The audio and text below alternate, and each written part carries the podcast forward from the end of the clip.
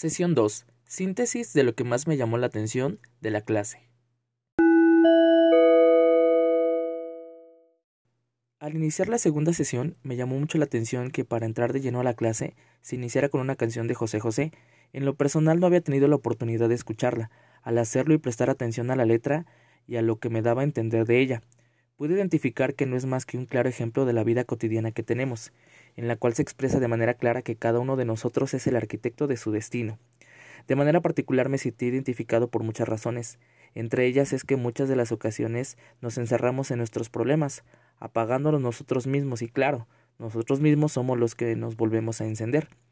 A veces no entendemos que las cosas suceden y lejos de verlas como errores o como algo malo, debemos ser objetivos y verlas como un factor de aprendizaje. Por otro lado, la importancia de la axiología fue un tema un tanto polémico, pues sin embargo, eh, analizando y socializando sobre el tema, eh, puede llegar a la conclusión que la axiología es una parte medular en la tutoría, pues eh, por lo que se ha dicho o por lo que tengo entendido, es una rama de la filosofía encargada del estudio de la naturaleza de los valores, enfocada obviamente a la parte de la tutoría, que es primordial en este sentido.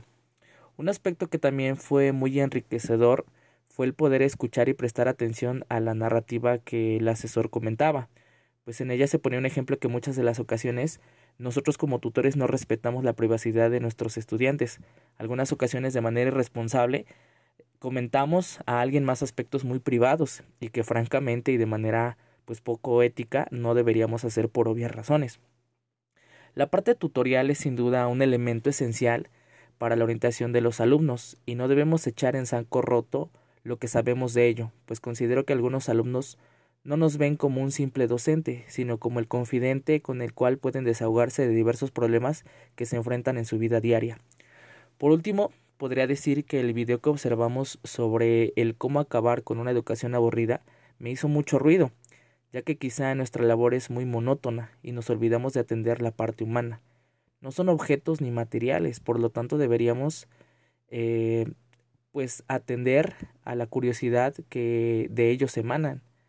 Eh, muchas veces la curiosidad hace que ellos se estimulen y que sus aprendizajes pues vayan a buen puerto. Cuando un estudiante aprende algo que para que él considerara algo difícil o imposible, lo llega a hacer, pues es una manera de alentarlos y de que ellos saquen lo mejor de sí. Del tiempo que llevo trabajando he tenido el privilegio de ver los avances que mis alumnos tienen, y en efecto, el que ellos se sientan incluidos, tomados en cuenta, y el que se pueda despertar su interés y curiosidad, sin duda hace, que los resultados sean prometedores.